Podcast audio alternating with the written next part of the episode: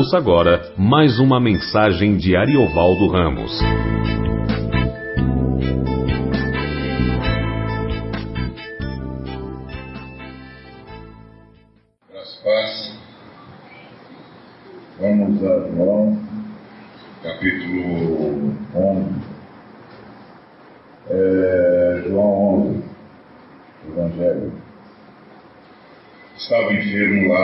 De Betânia, da aldeia de Maria e de sua irmã Marta.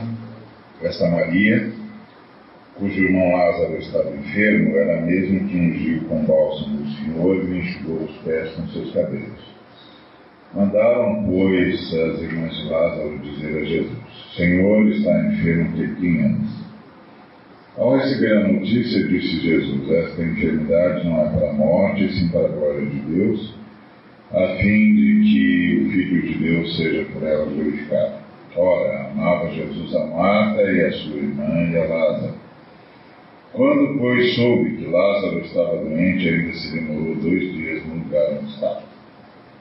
Em nome de Jesus, Pai, queremos te agradecer por tudo que já tens falado e rogar mais uma vez que pelo sangue do Cordeiro, caminho por, pelo qual ousamos estar na tua santa presença, nos visites com a tua palavra mais uma vez.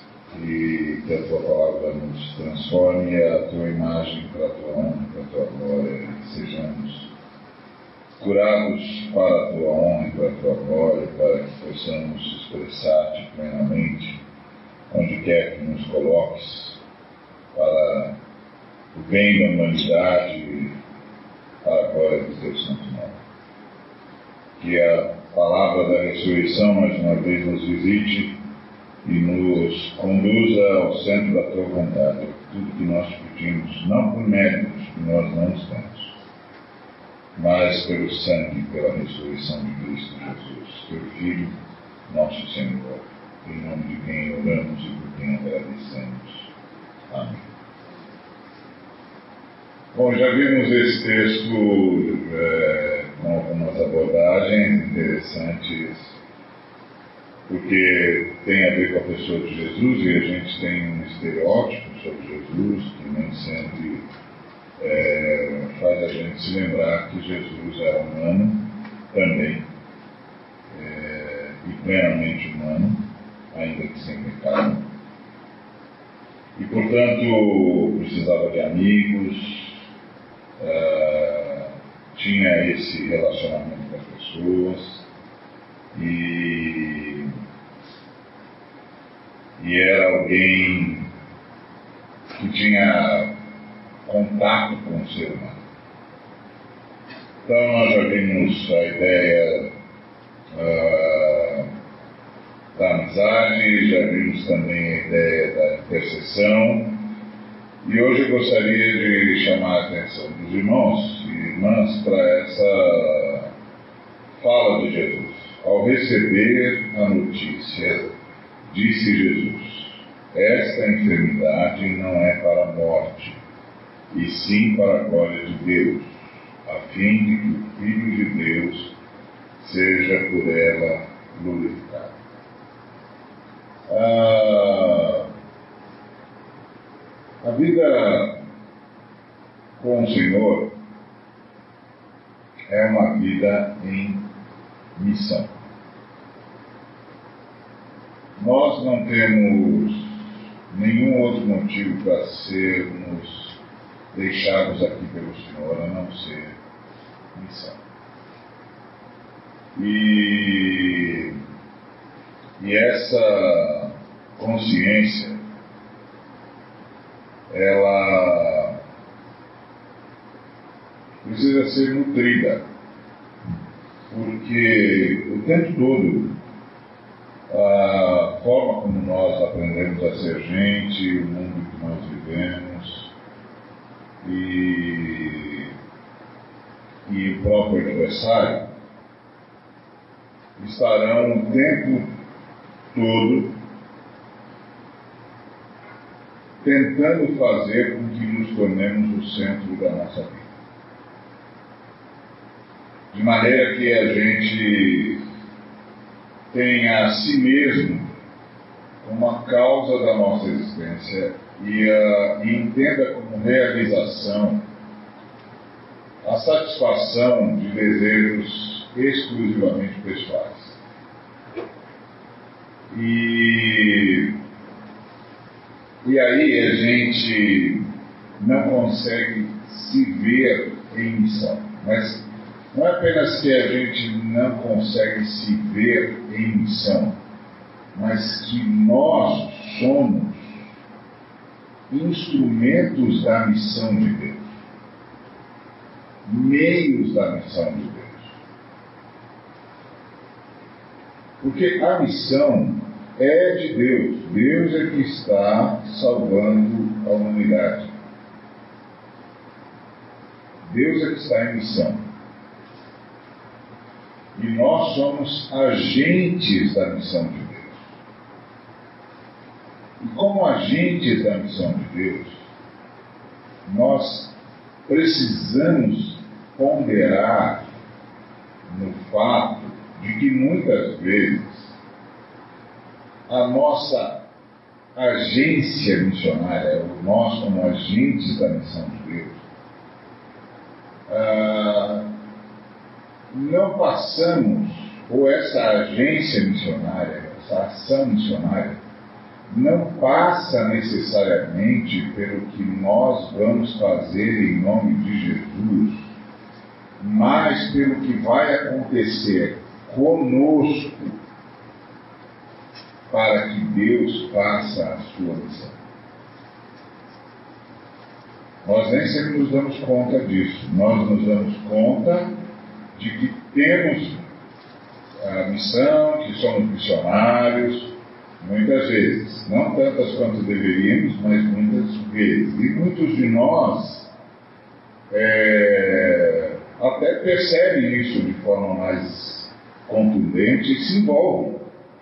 Se envolvem no que nós aprendemos a chamar de obra missionária. Mas nem sempre nós nos damos conta de quem está em missão é Deus.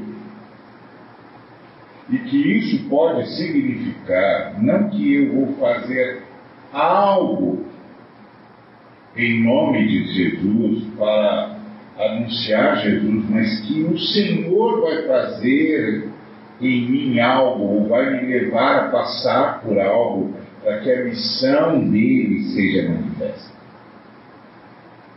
Nem sempre a gente se dá conta disso. E por isso, nós uh, somos capazes de nos doarmos à, obra missionária, mas nem sempre somos capazes de assumir que estamos passando, o que estivermos passando, o que Deus está fazendo a sua missão e está fazendo através de nós. Não é um quadro fácil. Não é um quadro fácil. É... E é o, é o quadro que esse texto desenha. Está lá o Lázaro, ele está enfermo,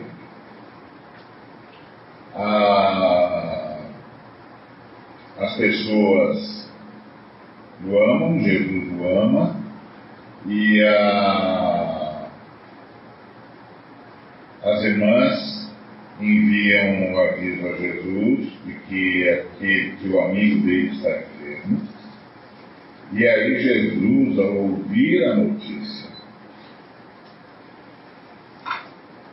comenta: essa enfermidade não é para a morte, e sim para a glória de Deus a fim de que o Filho de Deus seja por ela glorificado. Quantos de nós estamos prontos para ouvir isso? Você está doente para que Deus seja glorificado.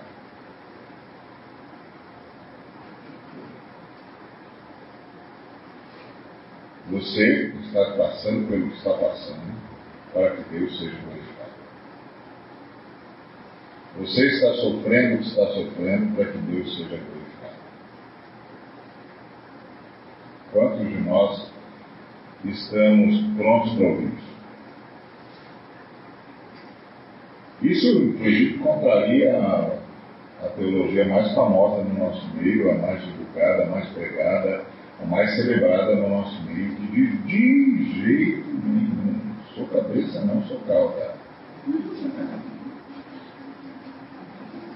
É? E, e, e com o Filho de Deus não acontece nada. E daí vai. Eu não aceito. Pelo contrário, eu determino, eu exijo, eu ordeno. Quantos de nós estamos prontos para ouvir Jesus dizer isso?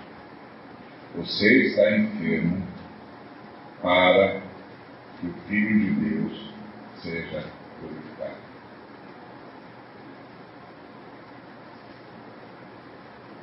Essa é uma dimensão que a gente pode não estar pronto. Bom, talvez não estejamos mesmo, nunca. Mas é uma dimensão possível.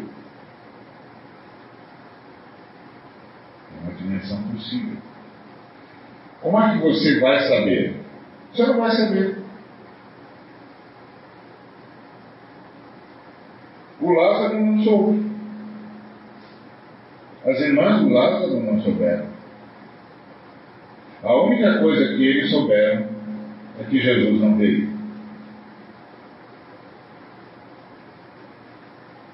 Jesus não veio. Nós mandamos avisar Jesus em tempo hábil.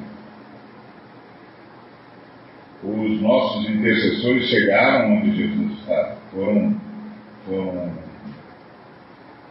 absolutamente efetivos. Mas Jesus não veio.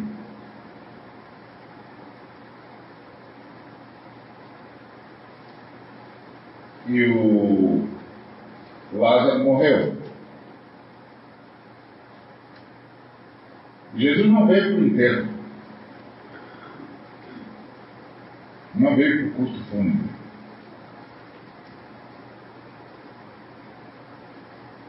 Jesus simplesmente não veio. Não mandou avisar. Não aproveitou os emissários das, das irmãs de Lázaro para dizer escuta, avisa para elas não se preocuparem, porque isso é para minha glória. Nem uma palavra.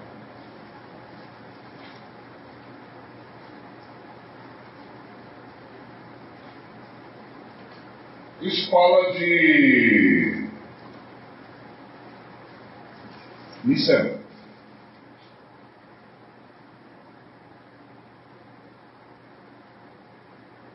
Agora, Lázaro é o grande missionário de Deus. E a missão dele é morrer para que Deus seja missão dele é ser vitimado pela eternidade para que Deus seja glorificado.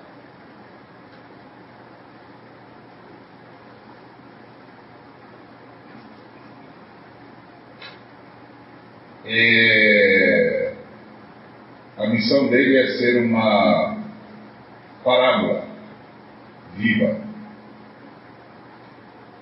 do que é estar em missão.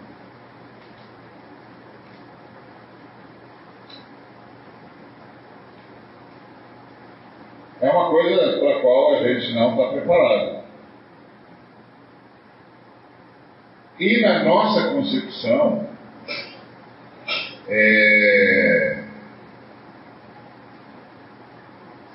parece não fazer sentido.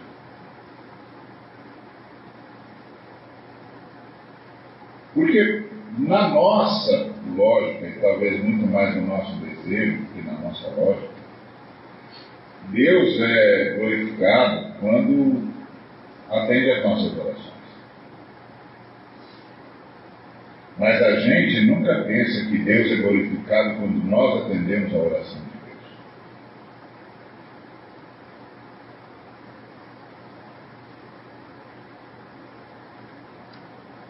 Que nós, que nós não somos, que não somos só nós que oramos a Deus que falamos a Deus, que pedimos a Deus, mas que Deus também pede a nós. Deus também fala a nós. E Deus também nos pede coisas. E que assim como nós esperamos que Deus atenda as nossas orações, Deus também espera que nós atendamos a Ele. Mas nós jamais passamos, paramos para ponderar que Deus possa pedir alguma coisa para nós, porque Deus, afinal de contas, não precisa de nada.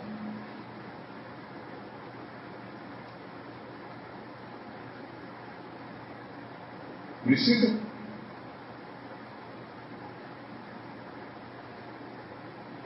precisa que o seu nome seja santificado.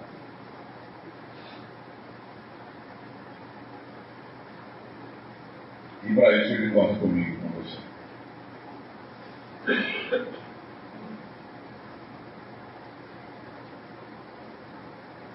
Nem sempre a gente está pronto para isso. Eu não sei se em algum momento a gente está pronto para isso. Até porque o Senhor não avisa. Lázaro não sabe. As irmãs de Lázaro não sabem. A única coisa que elas sabem é que falaram com Jesus em tempo rápido. Dava tempo para ele chegar. Mas ele não chegou. Ele mandou alguma notícia? Não. Eu não sei se elas foram várias ou alguma vez falar com os emissários, os que levaram a notícia para Jesus. Escuta, ele não disse nada. Não. Não fez nenhum comentário. Não. Tem certeza que ele não mandou nenhum recado para nós? Tem. Não mandou nada. Ouviu e só. Será que houve com Jesus? Será que, que Jesus não era tão amigo de Lázaro como a gente pensava? Será que Jesus não era tão amigo nosso como a gente pensava? O que, que houve com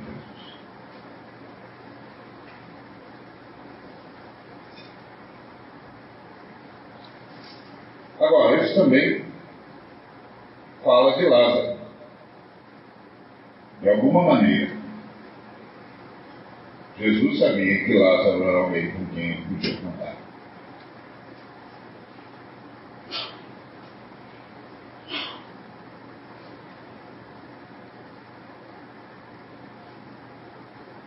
E a, a, a grande mensagem aqui, na minha perspectiva, é, que missão não é apenas o que eu faço em nome e para a glória de Jesus, mas como eu sou.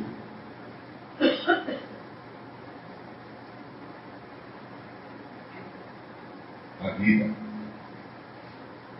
como eu recebo a vida,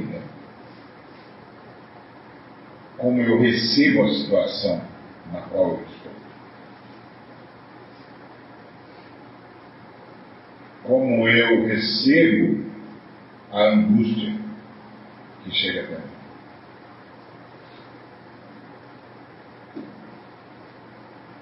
Então, missão não é apenas ativa, mas é também passiva.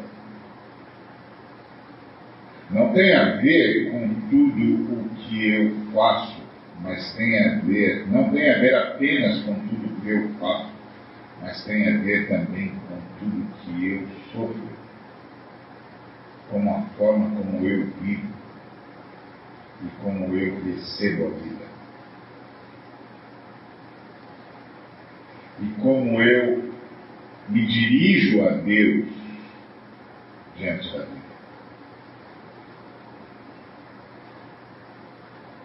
Jó é um exemplo muito forte disso.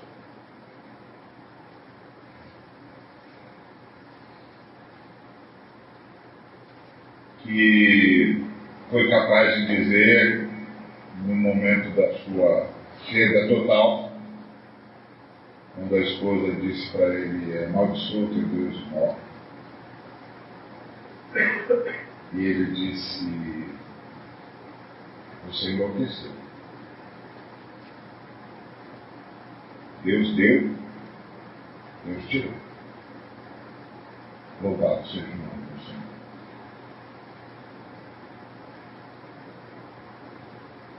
É a forma como ele reagiu à vida.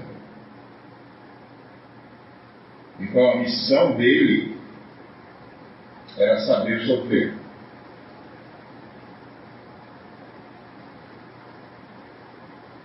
Quantos de nós estamos conscientes disso? Eu conheci um irmão, imagino que ele seja vivo e ativo no planeta Terra, então conheço um irmão, faz muito tempo que eu não, não sei dele, que foi acometido de câncer.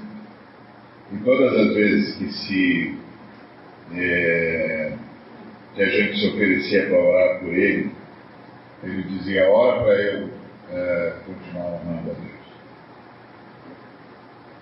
Porque às vezes quando a gente está enfermo, a gente é tentado a não honrar a Deus. Ora para que eu fique firme e continue glorificando o Senhor como meu Senhor e Salvador. Porque essa essa cumplicidade com Deus é como se Deus dissesse para nós: olha, ah, tiramos você daí, do inferno.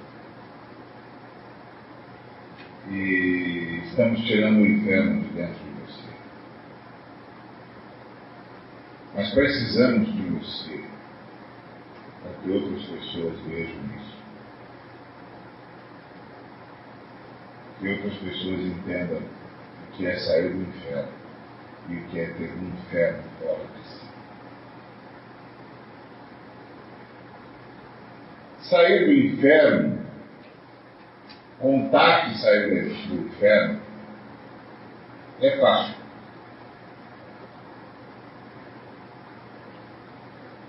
Contar que o inferno saiu de si é mais difícil. Porque contar que eu saí do inferno é dizer eu estava atormentado, nunca mais eu estava, eu não tinha paz, agora tenho, eu não tinha vida, agora tenho, não tinha alegria, agora tenho, não tinha é, perspectiva, agora tenho, eu não tinha esperança, agora tenho. É, contar que o inferno saiu de mim é começar a dizer eu era um ladrão, mentiroso, bandido. E o Senhor começou a tirar isso de mim. Mas também é ser encontrado num estado em que todo mundo diz ele deve ter feito alguma coisa com Deus, porque Deus o está punindo, e a pessoa dizer não, eu estou aqui porque Deus precisa que eu esteja desse jeito agora. Porque Ele deve estar fazendo alguma coisa que eu não entendo. Mas eu estou grato a Ele, a Ele, porque seja o que for, eu vou participar. E eu bendigo o seu nome. Isso é uma outra perspectiva. Que está aqui. Vocês falaram para Jesus? Falamos.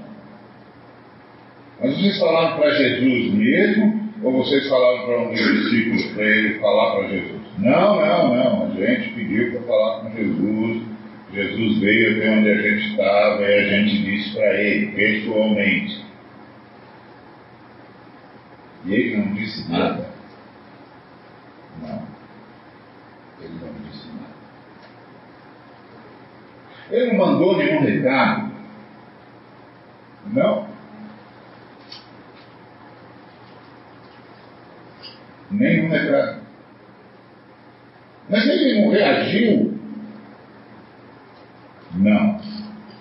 Ouviu a gente e se retirou.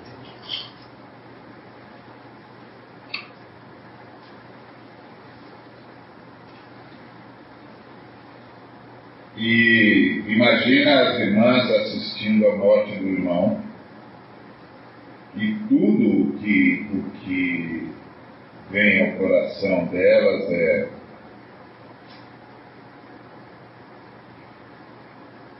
Jesus não veio.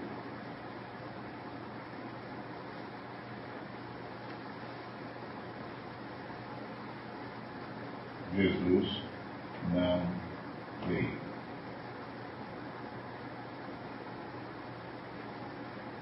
Se Jesus estivesse aqui, se ele tivesse vindo,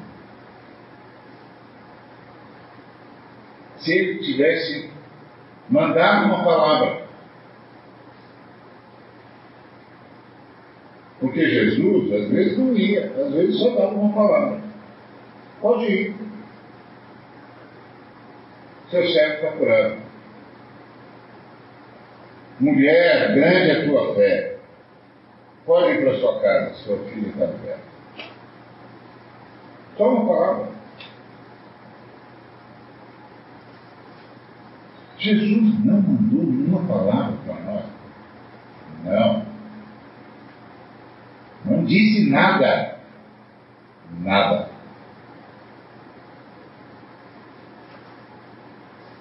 Só. E Jesus não veio.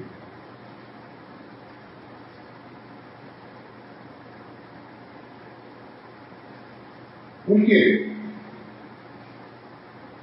Porque Missão.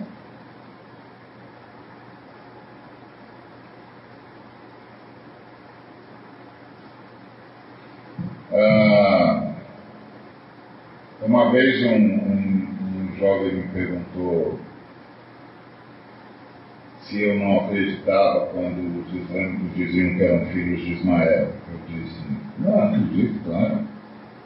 Indica mesmo. E então, eles não são filhos de Abraão? É, tudo indica que sim.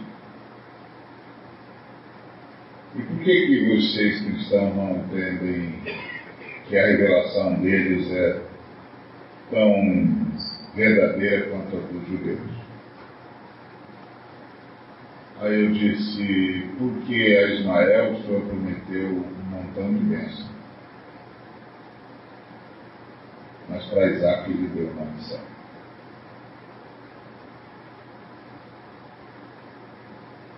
Essa é a diferença. E abençoar, Deus abençoa todo mundo.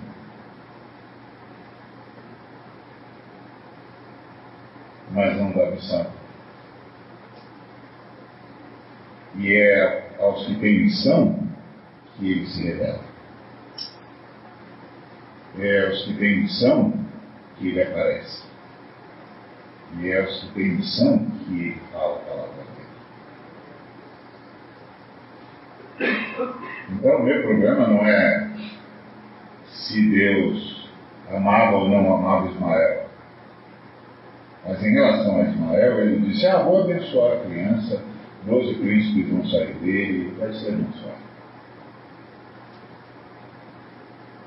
Mas a Isaac, sobre Isaac, ele disse: Meu pacto é com ele. Ele vai assumir a missão. A igreja é a humanidade que assumiu a missão. E cada um de nós assumiu a missão. Porque somos a igreja. E isso pode ter muito significado. Muito. Entre eles, esse. Jesus não veio. Por que Jesus não veio? Porque Lázaro está em missão. Essa enfermidade não é para a morte, e sim para a glória de Deus, a fim de que o Filho de Deus seja por ela glorificado.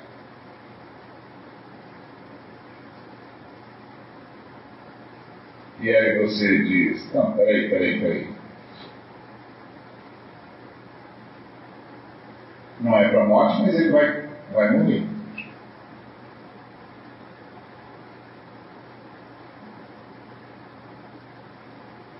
É, mas depois vai ressuscitar. Vai ser ressuscitado. Mas primeiro está passar para morte. É, uma vez um moço disse para mim, eu, pastor, eu, eu queria ter o dom de ressuscitar os mortos. Eu disse, para quê? Para eles morrerem duas vezes? Ninguém quer morrer nenhuma, você quer trazer o cara de volta e morrer duas? Um sujeito só pode passar pela morte mais de uma vez se ele tiver em missão. Se ele não tiver missão, ninguém quer. Nem eu. Então não me ressuscite. A menos que, eu, que você tenha profunda convicção de que é parte da minha missão. E onde eu for, eu quero ir mesmo.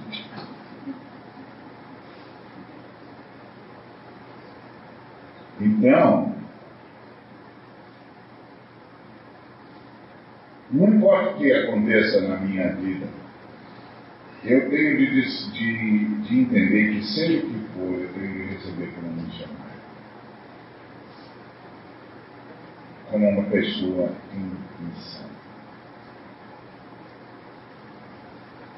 Isso significa que a minha oração será sempre glorifica o teu nome, Senhor.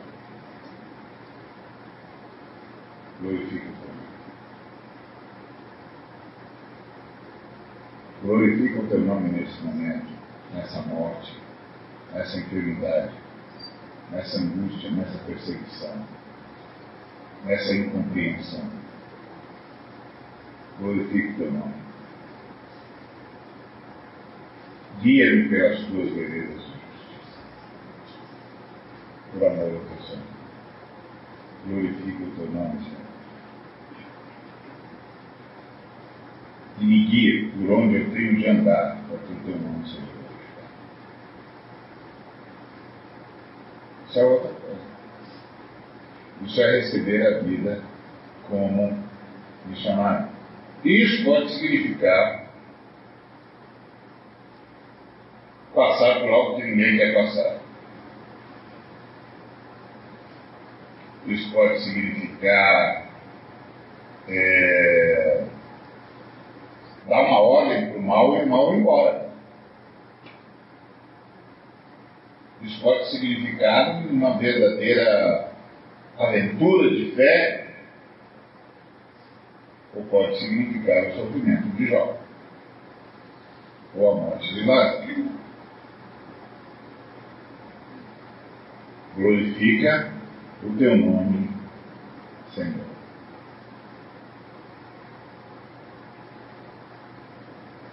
É isso que importa.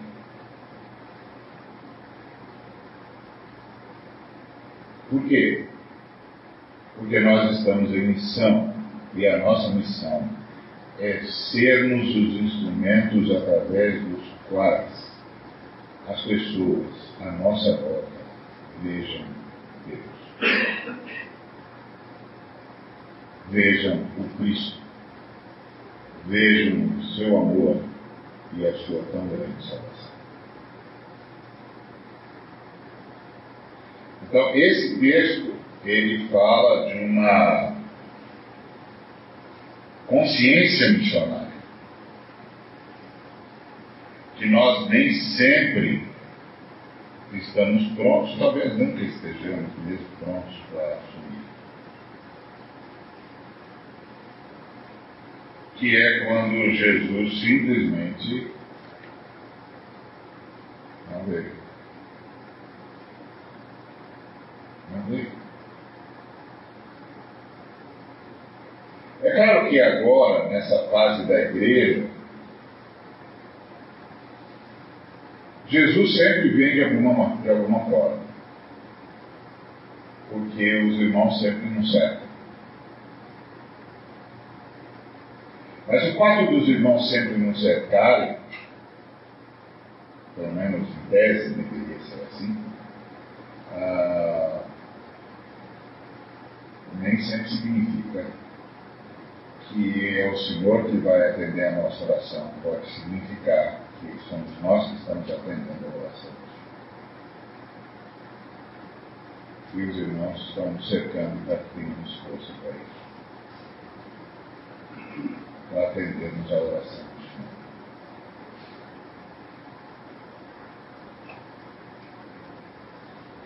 Porque a vida com o Senhor é um diálogo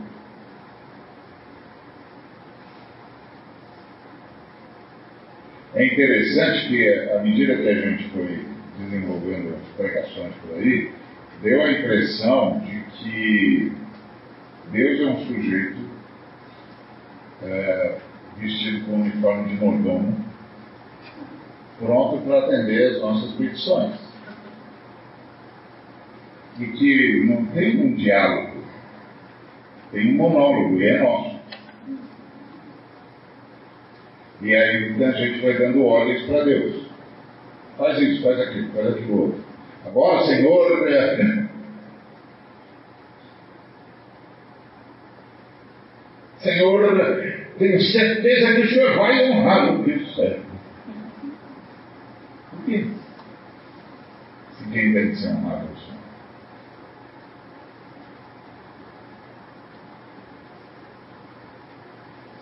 Por quê? O que, aconteceu conosco? O que, aconteceu com a nossa fé? O que aconteceu com o nosso compromisso com o Senhor? O Senhor não veio para melhorar a nossa vida. O Senhor veio para nos salvar. O Senhor não veio para resolver os nossos problemas. O Senhor veio para nos resolver.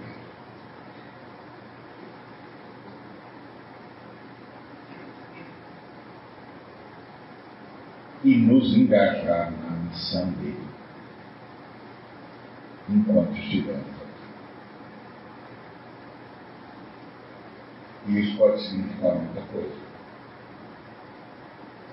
Entre elas, o que significou para hoje. Que nem sempre ah, é o Senhor que está atendendo a nossa oração Muitas vezes é, somos nós que estamos atendendo a oração de Deus. Preciso de você.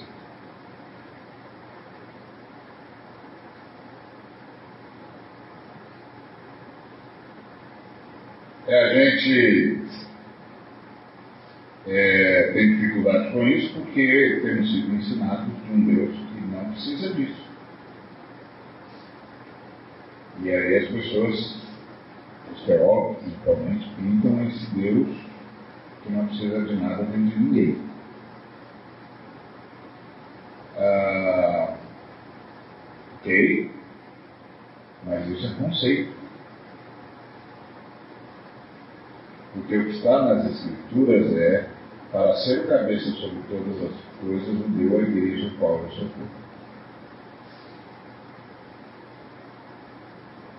Isso é o que está escrito que Jesus Cristo governa por meio da igreja. Que Jesus Cristo conta com a igreja. Que Jesus Cristo, para ser o cabeça sobre todas as coisas, cuidado à igreja.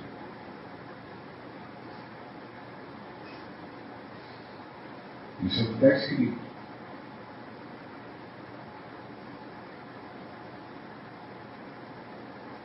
restante é conceito. Eu até entendo. É um conceito filosófico de Deus, eu entendo. Filosofia, inclusive, é a minha formação, eu entendo. Entendo o que o cara está dizendo. Só que eu digo, bom, mas como filósofo eu posso fazer o conceito que eu quiser de Deus, mas como teólogo eu só posso dizer o que está escrito. O que está escrito não é isso. O que está escrito é que, para ser o cabeça sobre todas as coisas, Jesus Cristo foi dado a igreja, que é o seu corpo, onde ele está plenamente. Então, significa que ele age no nosso meio e que ele precisa de nós. Por decisão, não por carência, mas por decisão. Porque uma coisa não é do que eu preciso por carência, mas do que é que eu decidi que vou precisar. Porque eu decidi que vou agir desse jeito.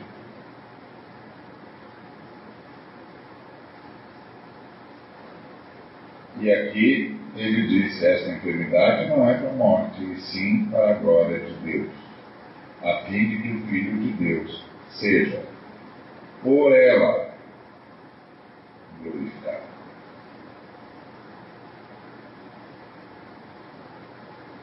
E agora?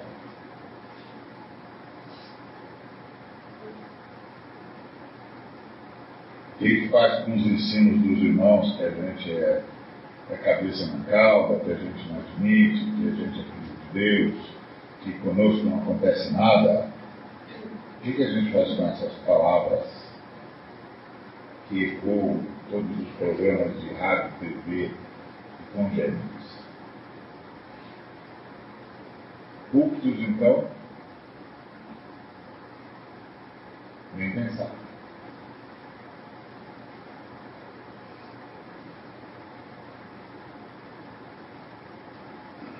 Imagina a comunidade indo visitar um irmão enfermo, dizendo: Viemos aqui para orar, agradecendo a Deus por sua vida e pedindo que Deus te dê força para purificar nesse momento.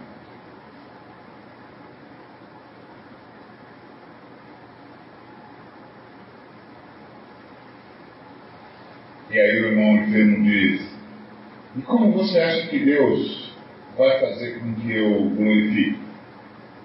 E aí a gente diz: hum, Não sabemos.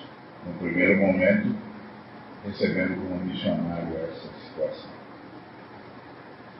No segundo momento, estamos aguardando a palavra do Senhor.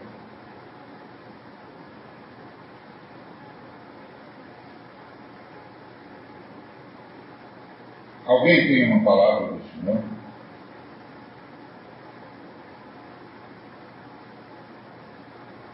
O Senhor falou com alguém aqui que pode nos dizer uma palavra? Não.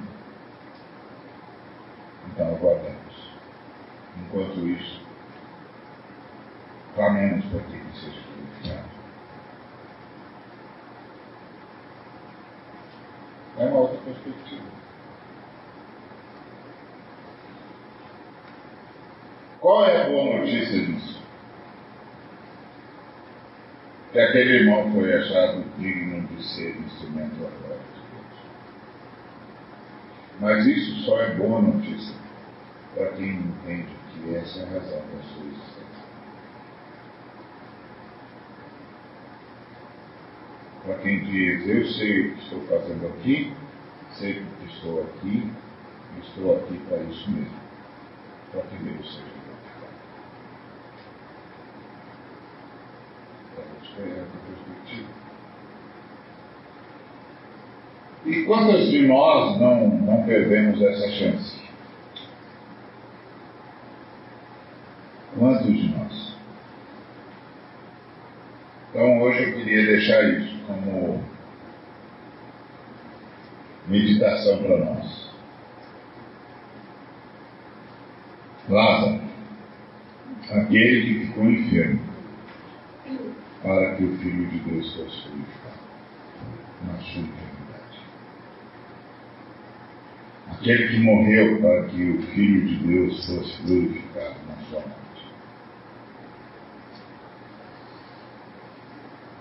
Então a pergunta não é o que está acontecendo comigo. Porque a minha vida já está resolvida, a sua também. Nós vamos ressuscitar.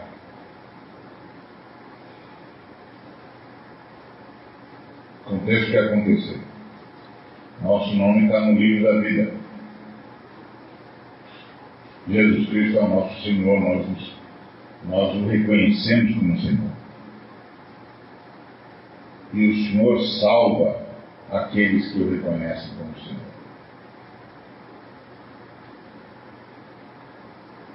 Então a pergunta que eu tenho que fazer é: o Senhor está sendo glorificado em mim, através de mim? É isso que, que, que, que eu tenho que fazer. Agora, claro, alguém vai perguntar, então quando eu estiver enfermo não peço oração? Não peço, mano. Peço oração sempre. Peça oração sempre. A questão não é se você pode ou não pode pedir oração, mas com que coração você está pedindo oração.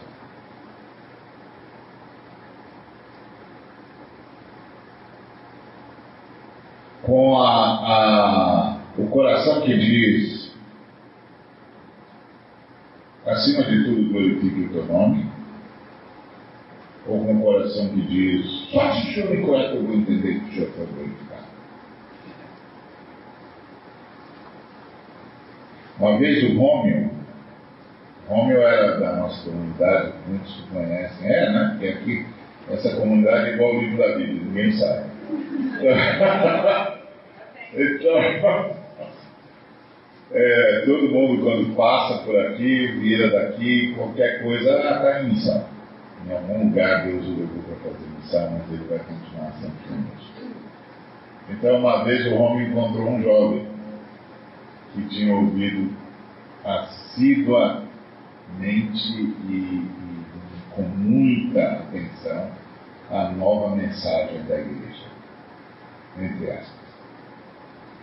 E aí ele disse para o homem o seguinte: Não digo mais glória a Deus. O homem disse: Por que não?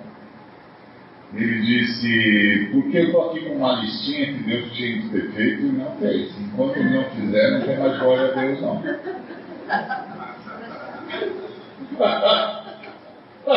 Assim não é possível. Assim não é possível. Assim não é possível. Assim tem alguma coisa que não deu certo. Eu nem sabia o que dizer, cara. Como é que é? Dizer que você não glorifica mais. Não, enquanto ele não fizer isso aqui, está devendo. Ele está em débito comigo. Enquanto ele não pagar que deve, não tem mais glória a Deus. Esse é o cerne dessa nova mensagem.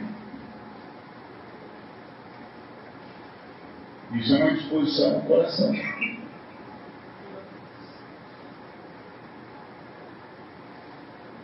Então a questão não é se eu devo ou não pedir oração. Peça sempre.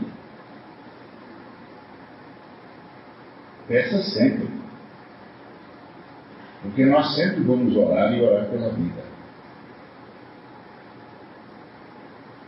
Porque Jesus não disse, não mandou dizer para o Lázaro, e o fato de Jesus não mandar dizer para o Lázaro pode parecer, puxa, o senhor podia ter dito isso. O senhor não vai jamais dar nenhuma informação que leve o ser humano a desejar a morte. Porque a morte é um inimigo.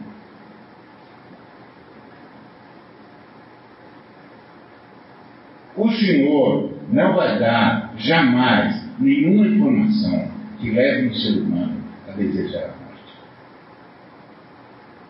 A morte é uma inimiga. Tudo que o Senhor sempre vai fazer vai nos levar a esperar por Ele, mesmo quando Ele não chega.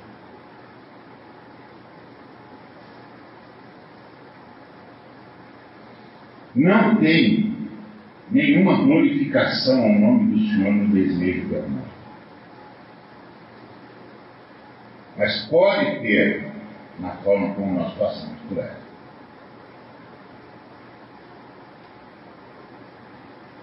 São coisas diferentes. Por isso o Senhor não manda essa notícia. Meu filho, se serve a morte com alegria. Nunca! Morte é inimiga. Morte é uma tragédia.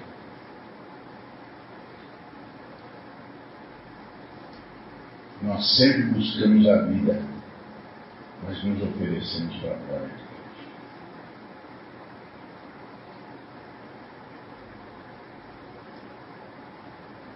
Outra história. Senhor manda um recado, começa a desejar morrer.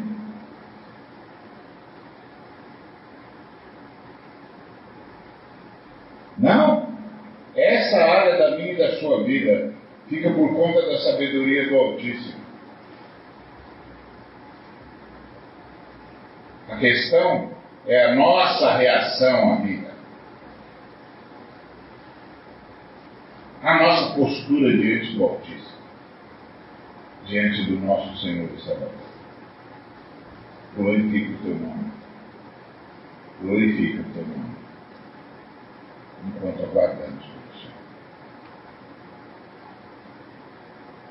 E nós, a igreja, sempre oraremos pela vida, dizendo, Senhor, para a tua glória desejamos a vida, mas pela tua glória aceitamos o que chamamos.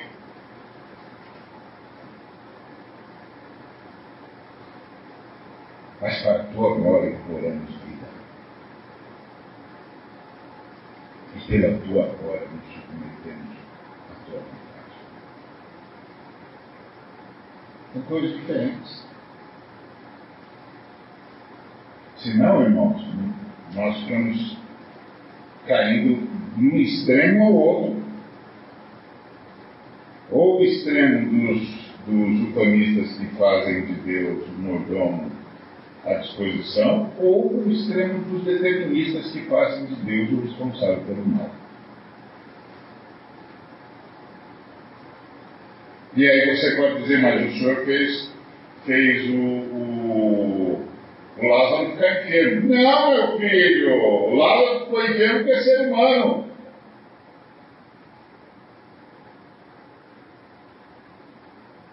Por causa da queda.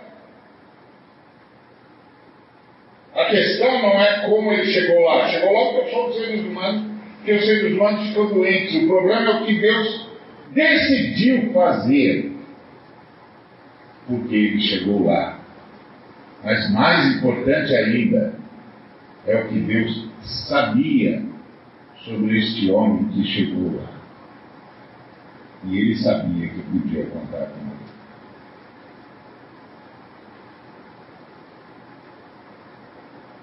Esse é. Como o senhor conta com os matos.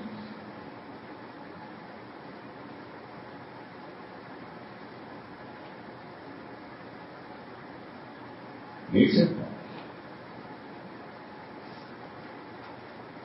Senhor matou os mártires? Não.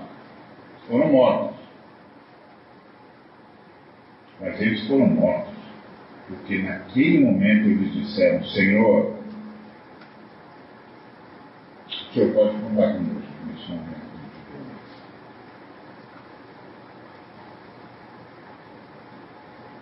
Glorifica o teu nome.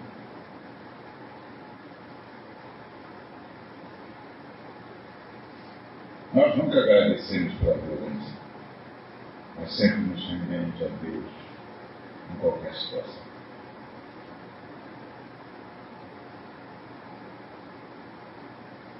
Essa é a diferença.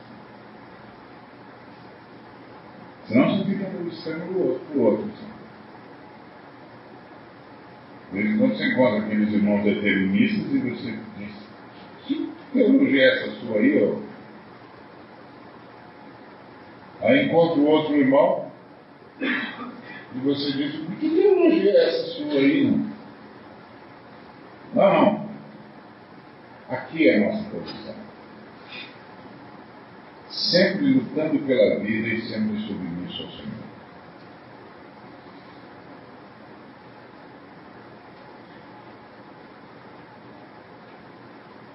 Essa é a diferença. Sempre lutando pela vida, mas sempre submisso ao Senhor. E recebendo a vida como missionário. Portanto, ocupado sempre em glorificar o Senhor. Aconteça o que aconteça.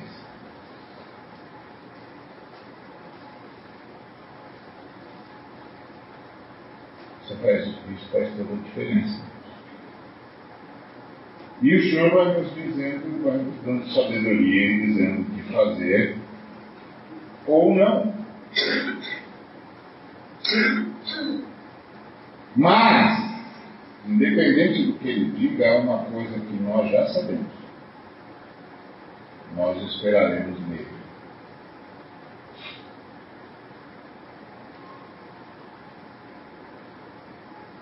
Nós esperaremos nele. Ele é a nossa salvação.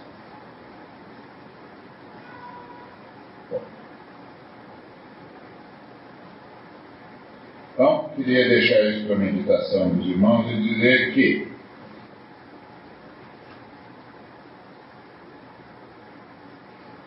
o maior de todos os privilégios que nós temos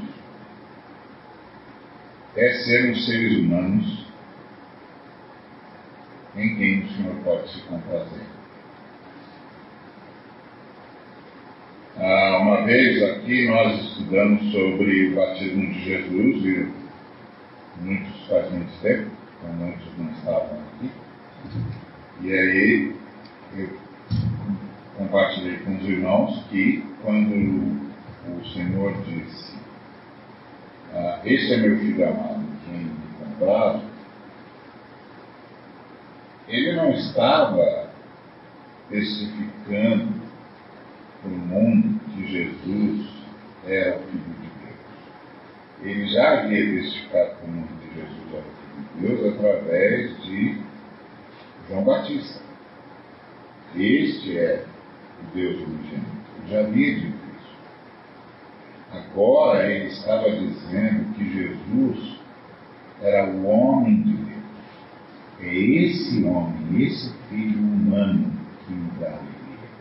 É esse tipo de ser humano que me dá alegria. Este é o verdadeiro Adão que me dá alegria. Este, porque quando João disse para ele, eu preciso ser batizado por você, e não você me batizar, Jesus disse, ah, por enquanto, é necessário que compramos toda a justiça de Ele não estava se batizando por causa dos pecados dele, que ele não os tinha, mas ele estava assumindo a postura do último Adão. Aquele que se entrega para fazer a vontade Pai. E o Pai responde dizendo: Este é o meu filho amado, este é o homem que eu creio, que me dá alegria. Essa é a minha vocação e a sua. Ser esse ser humano que dá alegria ao Pai.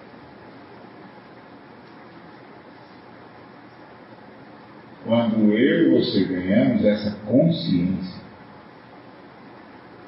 a minha e a sua existência ganham significado. Porque eu estou aqui para alegrar o Pai. Para que o Pai possa, o Pai possa dizer, Este é meu filho, minha filha amada, que me dá alegria. E a alegria do Senhor é que nos fortalece. Mas nem sempre a gente se dá conta de que o que provoca alegria no Senhor somos nós. Essa postura de Lázaro. Este é o meu filho amado, que me dá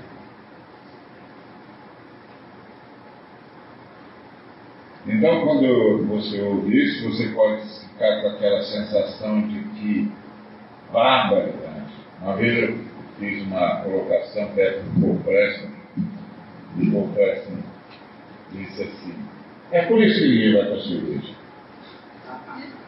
Porque nós temos ouvido falar com um jovem que hoje é vice-prefeito de Campinas, e aí o pessoal reuniu um pessoal lá e estava se candidatando, e, e aí cada um foi dizendo, ah, eu estou aqui para ajudar você nisso, estou aqui para ajudar você naquilo, estou aqui para ajudar você naquilo.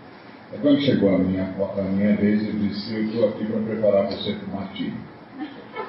Aí o professor falou para mim, é por isso que ninguém me era igreja. Mas, é, mas essa é a função do pastor. É preparar o sujeito para o martírio para ser testemunha do Cristo. Isso nem sempre é essa festa que alguns colegas gostam de dizer. Mas isso será sempre uma alegria que transcende toda a situação. A verdadeira alegria que vem de Deus e que nos fortalece. Então, você pode ouvir essa palavra de hoje como uma boa notícia. Agora eu entendi. Ou pode ouvir como a pior de todas as notícias que você já ouviu e concordar com o Paul Preston que é melhor não ouvir mais esse pregador. Você tem essa liberdade sempre. Mas eu quero dizer para você, que ser contado como um Lázaro foi é a maior dignidade que se pode receber de Deus. Eis um filho que me traz alegria. Eu posso contar com ele para ser glorificado entre os homens, na história dos homens, para a salvação dos Amém? Deus os abençoe. Oremos. Em nome de Jesus, Pai, obrigado. É, essa é uma palavra que o Senhor precisa produzir em nós, porque nós não temos como fazê-la por nós mesmos. Mas nós estamos diante do Senhor e estamos gratos, porque se o Senhor nos trouxe essa palavra, é porque o Senhor tem em nós mais do que nós conseguimos ver é porque o Senhor já tem produzido em nós mais do que nós conseguimos ver. É que o Senhor já tem nos visitado de um jeito muito mais profundo do que nós conseguimos ver. Então nós te agradecemos porque a tua palavra veio. Nós te agradecemos por ter nos ouvido para ouvir essa palavra. Nós te agradecemos, porque isso significa que o Senhor tem trabalhado em nós. Porque nós sabemos que isso está para muito mais além das possibilidades que conseguimos vislumbrar. Na verdade, está para além de possibilidades que sequer conseguimos imaginar. Mas o Senhor falou e o Senhor só fala para quem tem ouvidos para ouvir. E os ouvidos que ouvem são ouvidos que o Senhor trabalha. Então nós queremos te agradecer. tua palavra, por teres produzido em nós ouvidos para ouvir, e para com isso nos comunicar que o Senhor está trabalhando em nós. E eu não sei como te agradecer por isso.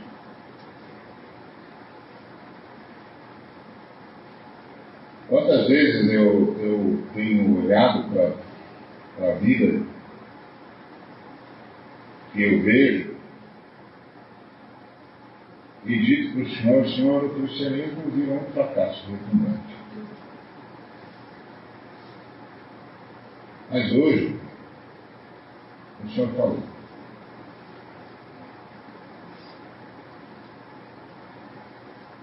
E o Senhor só fala quando ouve os E eu nem sei como te agradecer por estar trabalhando em nós desse jeito. E não consigo vislumbrar o que o Senhor está para fazer. O que, que isso vai gerar? Mas eu quero te agradecer por Senhor falou porque a tua palavra veio a nós. E a tua palavra cura, libera, transforma e aprofunda a tua presença em nós. Não que o Senhor esteja agora mais em nós, mas que agora nós estamos mais em Ti. Obrigado, Senhor. Visita os irmãos e irmãs. Na profundidade da tua palavra, na beleza da tua santidade, no esplendor da tua glória. Obrigado por teres falado. Recebe nossa gratidão. Talvez não consigamos expressar alegria porque a tua palavra causou impacto. Nós queremos te agradecer, porque algo aconteceu em alguns de nós que vai mudar nossa história. Muito obrigado. Recebe nossa gratidão em nome de Jesus. Que o Senhor nos abençoe e nos guarde que o Senhor levante, nos abrace, levante sobre nós o seu rosto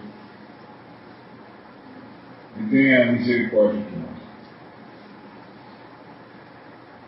Que o Senhor nos ilumine, que Ele faça brilhar sobre nós o rosto, que Ele nos dê a paz. Que a graça que veio por meio de Jesus desde antes da fundação do mundo, porque dele temos recebido graça sobre graça. Porque graças ao sacrifício dele, toda a disposição que a unidade divina para com as suas criaturas com especialidade em nós, seres humanos, pode ser revelada, manifesta, e permitiu a criação, a manutenção e o resgate. Que a graça de nosso Senhor Jesus. Que o amor que tornou possível a unidade, que é a unidade que, que nos revela a Deus. A unidade divina, Pai, Filho e Espírito Santo. Que o amor de Deus. Que essa mesma unidade que há na unidade divina, que há na Trindade, que há em Deus. E a comunhão do Espírito Santo, que nos liga ao Pai e ao Filho, e que nos liga uns aos outros, e que nos liga na criação, seja com cada um de nós e com toda a Igreja de Jesus Cristo, hoje e para todo sempre. Amém. Que Deus os abençoe, que essa seja uma semana em que o Senhor esteja presente de forma extraordinária na sua vida. E você possa ouvir as orações de Deus, assim como Deus ouve